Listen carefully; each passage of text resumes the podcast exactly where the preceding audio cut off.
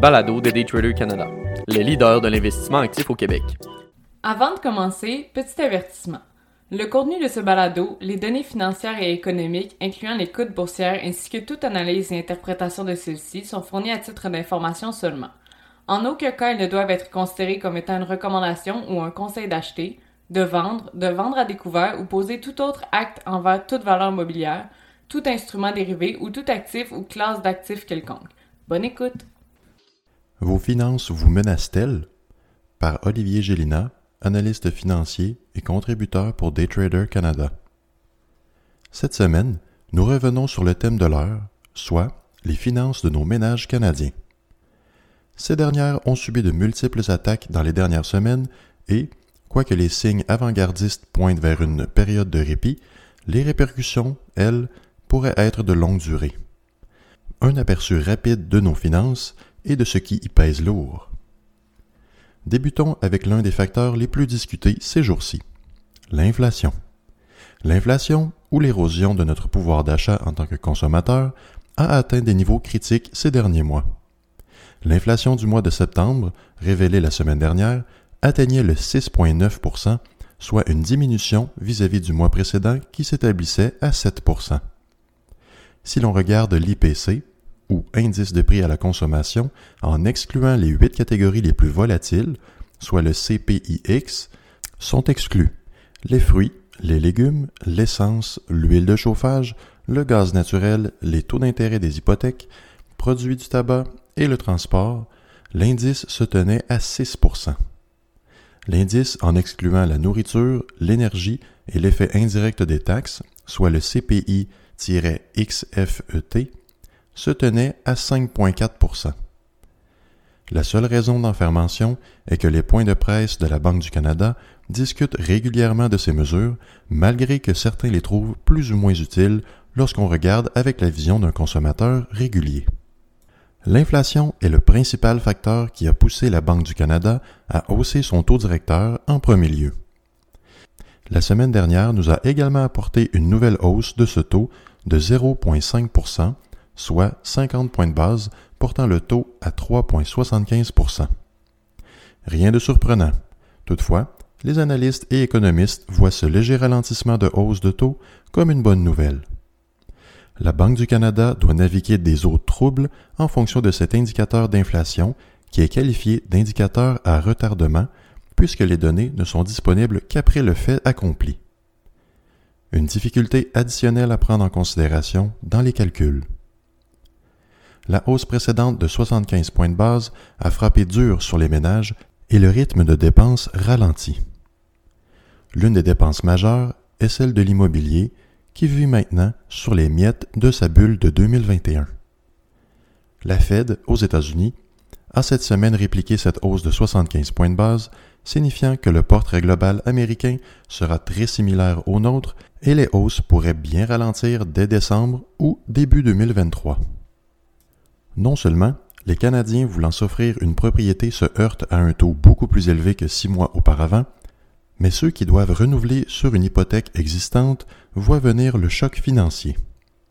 Un sondage léger récemment conduit montre que 53 des ménages interrogés sont inquiets du renouvellement de leur hypothèque.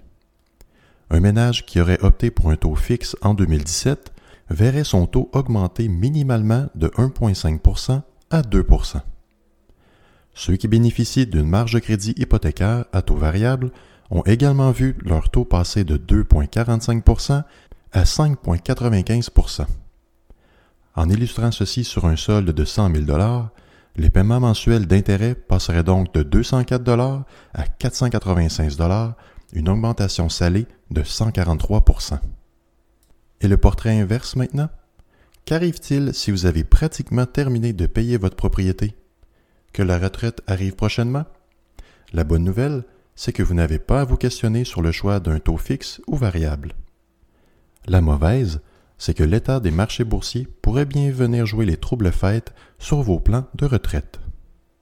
En ne regardant que le S&P 500 ou le TSX, affichant respectivement moins 19,28% et moins 8,52%, un portefeuille peut facilement présenter quelques échymoses au niveau du rendement.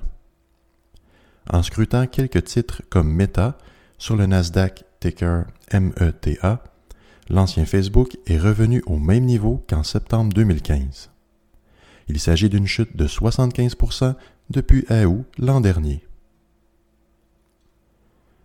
Pour ceux et celles cherchant des alternatives plus sécures, des annuités peuvent être achetées. Ces produits, certains affichant des taux juste au-dessus de la barre du 5% pour une durée de 5 ans, sont offerts par les assureurs comme une source de revenus récurrente.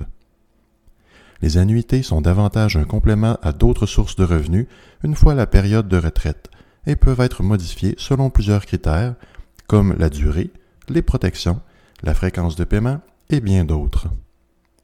Alors que les marchés font face à des temps plutôt volatiles et tumultueux, la planification de retraite devient d'une importance capitale ces jours-ci. Toutefois, avant de modifier quoi que ce soit à votre portefeuille, il faut également relativiser selon l'horizon de temps contemplé. Si les retraits de fonds sont imminents, il est judicieux de considérer des produits à revenus récurrents et se munir d'un taux de rendement au-dessus du taux d'inflation cible, soit la fourchette entre 2 et 3% de la Banque du Canada. Si, au contraire, l'horizon est encore de quelques années, les chances sont que l'inflation va retrouver sa valeur cible de 2 ou 3% et que les marchés retrouvent de la vigueur. Demeurer investi et faire quelques allocations spécifiques sur certains secteurs pourrait s'avérer lucratif dans le futur. La réalité des hausses rapides et drastiques des taux aujourd'hui fait suite à de nombreux événements. La hausse de coûts de produits et services a été dirigée en partie par la chaîne d'approvisionnement, mais également de la production elle-même à ne pas être en mesure de fournir à la hausse de la demande. Des expansions ou investissements en nouvelles machineries étaient peut-être requises avec, au passage, de nouveaux employés demandant des salaires plus élevés. Comme les sociétés ne veulent pas sacrifier leurs marges, la hausse des prix sont refilés aux consommateurs. Ces derniers se désistent ou achètent en moindre quantité, faute de budget. Les ventes sont en retour moins grandes qu'anticipées et dévoilent ces résultats au public, faisant dégringoler le titre. Il s'agit d'un très grand processus circulaire. Les facteurs d'influence sont nombreux et les répercussions bien réelles. Il devient donc important de planifier ses finances en fonction des informations d'aujourd'hui afin d'être mieux positionné pour demain.